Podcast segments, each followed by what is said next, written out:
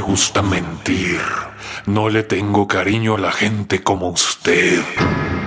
Con esta frase me recibe Ramiro, un hombre robusto, hosco, de mirada desconfiada e inusualmente articulado. Por muchos años, Ramiro ha sido enterrador en el pueblo de San Ascla del Osario, en el estado de Coahuila. Tiene otras ocupaciones que lo han hecho muy cercano a la comunidad. En este pueblo tan chico, casi todos los jóvenes se van a otros sitios vecinos a trabajar en las minas que abundan en la región. El resto se dedica mayormente al campo o a las fábricas de material de construcción. Pero Ramiro me asegura con orgullo que su principal ocupación es esta. Él mira su profesión como una muy digna e importante, pues el responsable del último cuidado es él, el enterrador. Puede decirse que esto es lo que me ha traído a entrevistarlo. El último hombre que Ramiro enterró fue un anciano que se quitó la vida. A pesar de las palabras con las que me recibe, yo no se las tomo a mal, y como si él tampoco las creyera nada serias, me invita a sentarme con él dentro de una cocina techada que da a un amplio patio. Me ofrece un café de olla, dulce, como les encanta en esta zona del norte mexicano, y me explica por qué no me tiene cariño. No crea que es por extranjero ni por periodista, es más bien por las dos cosas juntas.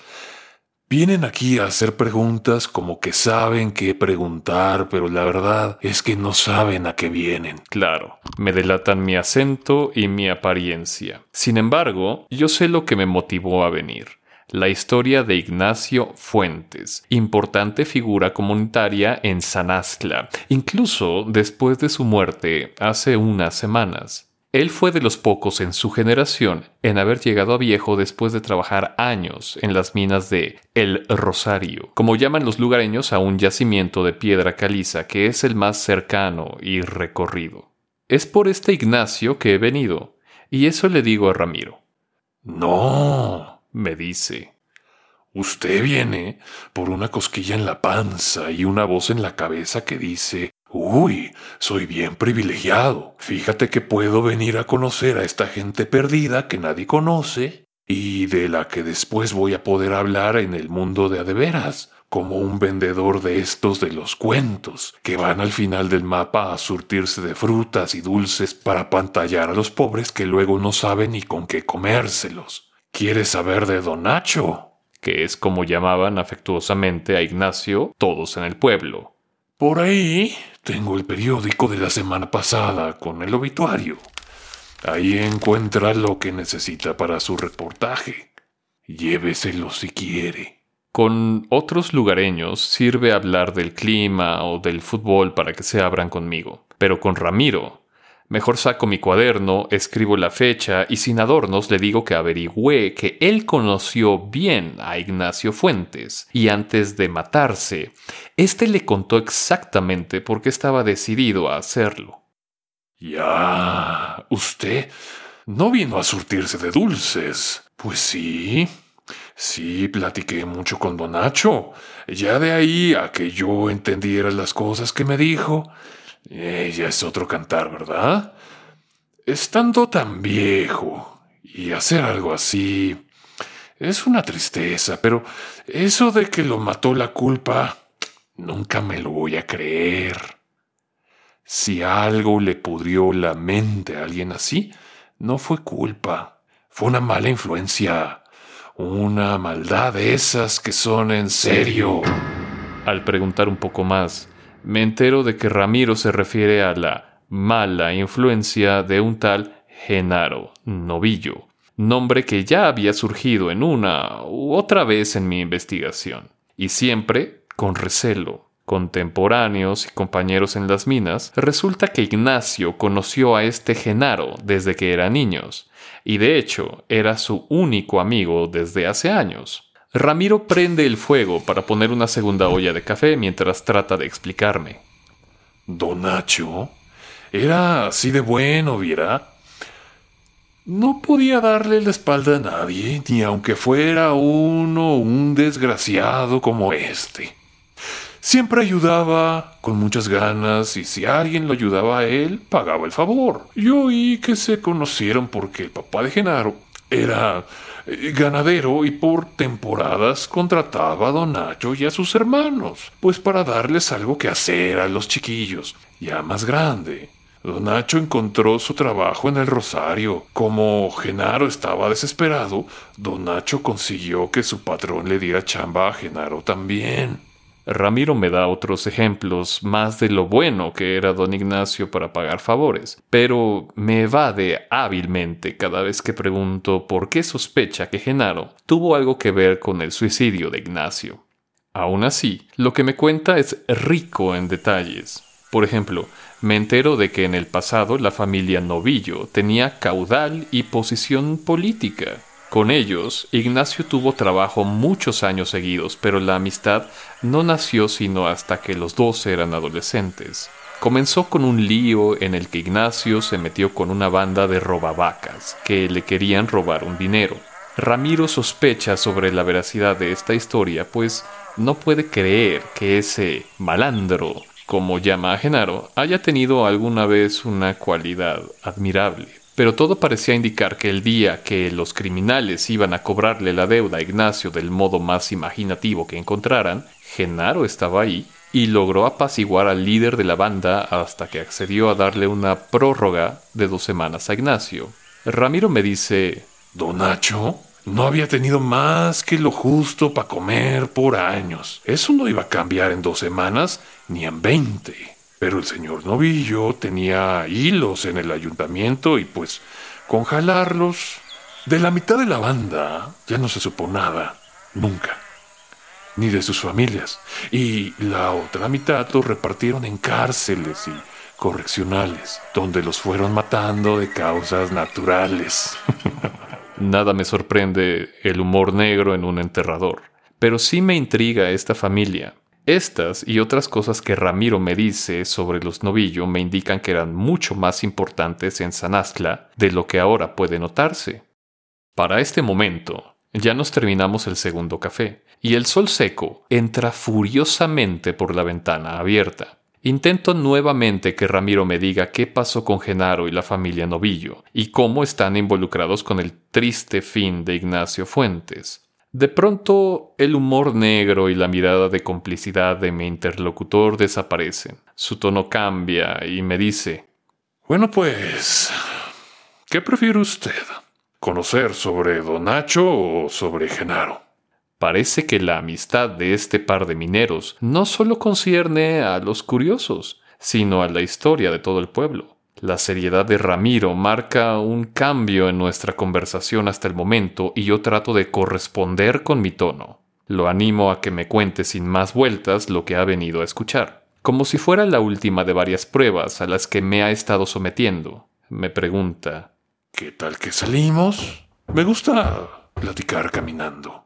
Respondo alistándome y levantándome. Por primera vez, Ramiro sonríe aprobatoriamente. Antes de salir, me da un sombrero grande mientras me advierte: Eh, deje el suyo. Con este sol va a necesitar un sombrero de adeveras.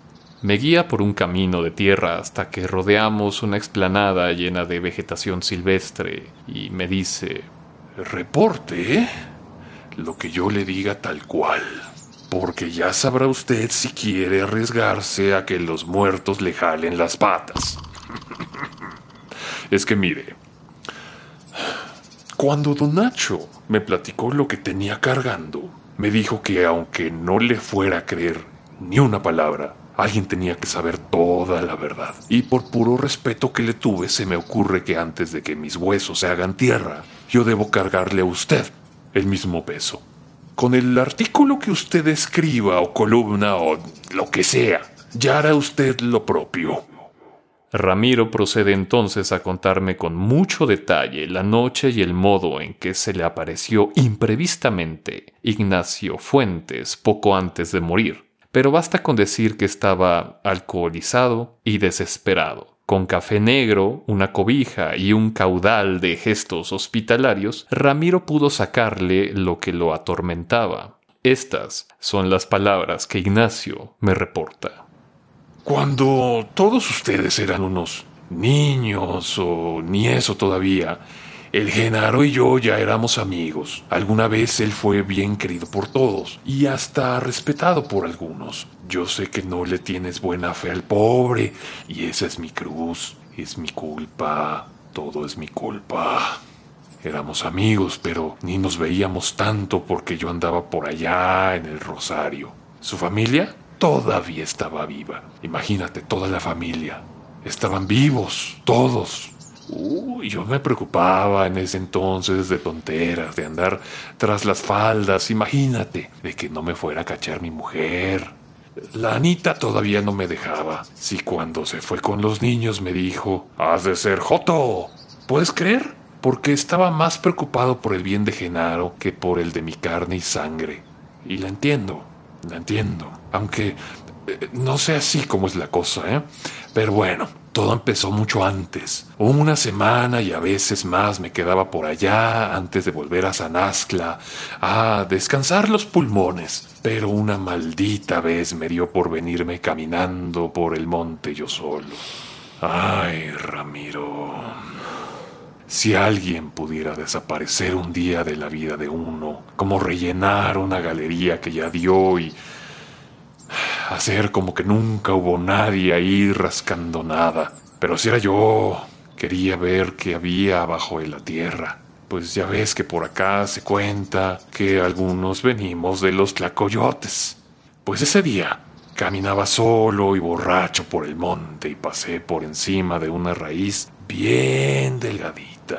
Salía apenas un poco por el lado de la tierra dura y se volvía a meter haciendo un bucle casi, casi descubierto sin querer. No me quise pasar por los setos de al lado, así que le pasé por encima y eso de puro reojo vi que tenía unas marcas la raíz.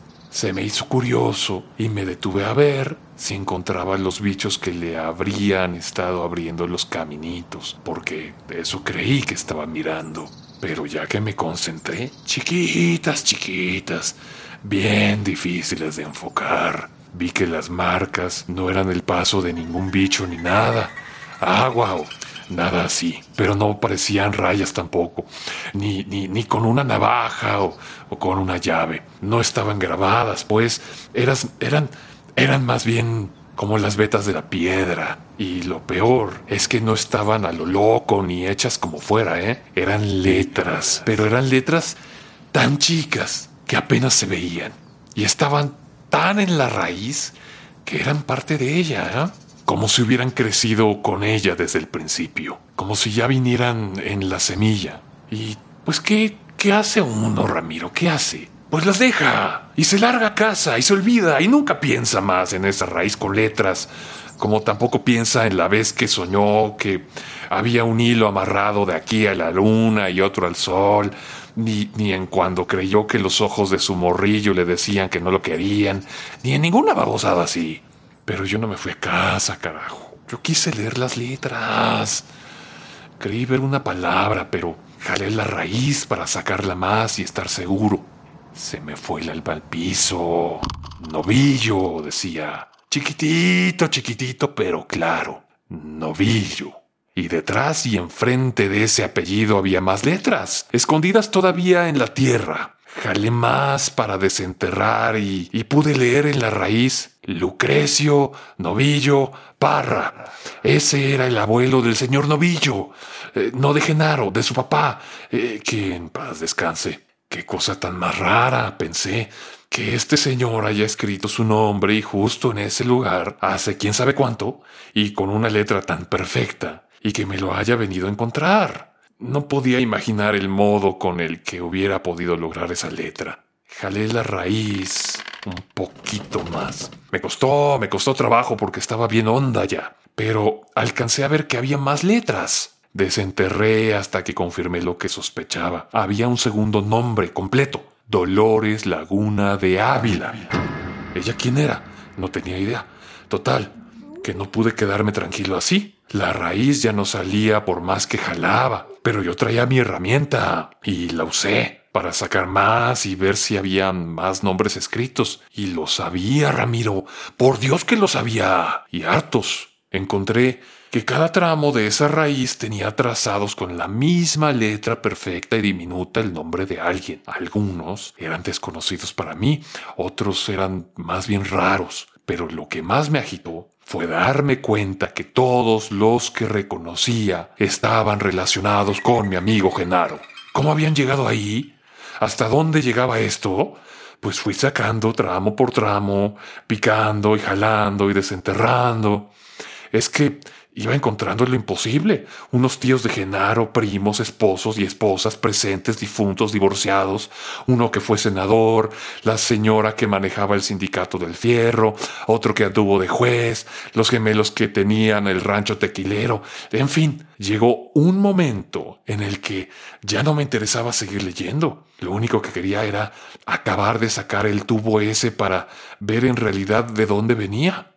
Dudé en si sacar una manguera o una soga o un monumento raro que yo no entendía. Eh, así estuve todo el día, Ramiro. No tenía idea. Saqué la raíz siguiéndola por el monte, como jalando de un hilo hasta que desbaratas toda la camisa. Y cuando no se dejaba, picaba y rompía el suelo. Algunas veces hasta conseguí picar justo alrededor y no hacerle daño. Al final, Llegué entre matas y piedras a un paraje plano chiquito, como a la altura de la base del monte, pero había estado descendiendo siguiendo la raíz. Estaba en el mero centro del monte, bien escondido. Ya se me estaba haciendo tarde, pero la verdad, lo que empezó a darme miedo es que me saliera alguien de entre los arbustos y me fuera a atracar. En un lugar como ese, podría esconderse bien un maleante o una fiera o lo que se te ocurra. Y al centro del paraje comprobé que esa cosa era una raíz, o por lo menos a eso quería tirarla.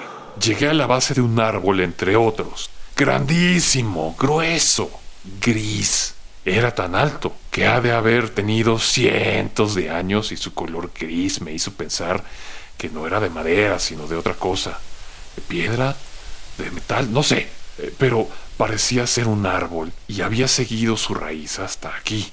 Me le acerqué bien, bien cerquita para tocarlo. Estaba caliente, Ramiro. Y bien arriba tenía un anillo de letras igualitas a las de las raíces, incluso más chiquititas.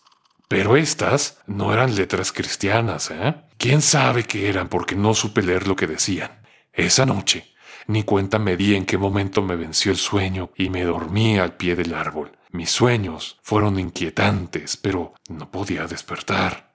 Ya en la mañana tenía la mente más clara y pensé que tenía que hablarle a Genaro. Y más que para contarle de mi descubrimiento, para preguntarle qué demonios era, porque yo daba por hecho que esto era algo de su familia que él sabía. Me fui a San Ascla, derechito a verlo, pero no lo encontré. No estaba en su rancho. Resulta que se había ido a ver a su abuelo a las afueras, que se había puesto muy enfermo. Murió poco después, tras un desvanecimiento y una asfixia que me iba a acostumbrar a reconocer.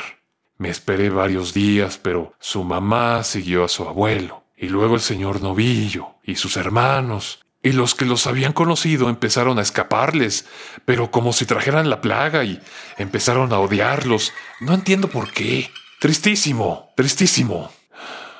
Años después, él ya lo había perdido todo. No pude hablar de una de esas ocasiones con Genaro, pero estaba devastado y yo estaba igual de sorprendido que cualquiera. Fíjate qué animal, Ramiro, pero ¿quién va a conectar una cosa con la otra? Yo no sabía que fui yo. Yo tengo la culpa. Regresé al monte solo unas semanas después de haber estado ahí. Se me hizo chiquito el corazón. La raíz se había secado todita. Se había hecho quebradiza y dejaba en las manos una, una ceniza oscura cuando uno la agarraba, como si la hubieran quemado, pero desde adentro. Las letras ya casi ni se notaban, no más porque las había visto antes yo sabía dónde buscarlas. Cuando llegué al árbol, eh, pues ya sabes, lo mismo, estaba muerto. Una rajada lo recorría de abajo, arriba, y lo partía como si un rayo le hubiera caído. Pero yo sé que no fue un rayo, Ramiro. No fue ninguna plaga ni ninguna enfermedad Fui yo, con mi pico, con mis manos, con mis ojos. Ramiro continúa el relato diciéndome la teoría que Ignacio Fuentes hizo en su mente para explicar la relación de las muertes alrededor de su amigo, su lástima infinita y el extraño episodio de su día de borrachera. El enterrador atribuye todas esas ideas a los males contagiosos de Genaro. Finalmente, no fue solo un evento el que quebró al anciano Ignacio Fuentes, sino el peso de todos los que quería cargar. Quizá el último acto que se echó a cuestas fue que Genaro hubiera decidido irse del pueblo, apenas tres días antes de que Ignacio tomara su decisión. Regresamos a la cocina para que yo recoja mis cosas y le agradezco mucho a Ramiro la franqueza con la que me acogió. Sus ojos me dicen lo que él no ha podido articular por entero. Siente muchísima pena de que Ignacio, teniendo un corazón tan grande y compasivo, haya sido presa de ese corazón. Le duele que por una idea enfermiza y una culpa inventada, cargada por decenas de años hasta que reventara, haya muerto él mientras que el verdadero responsable de esas ideas y culpas, ese maldito, siga viviendo a sus anchas en algún lugar, lejos de la tierra de San Ascla del Osario.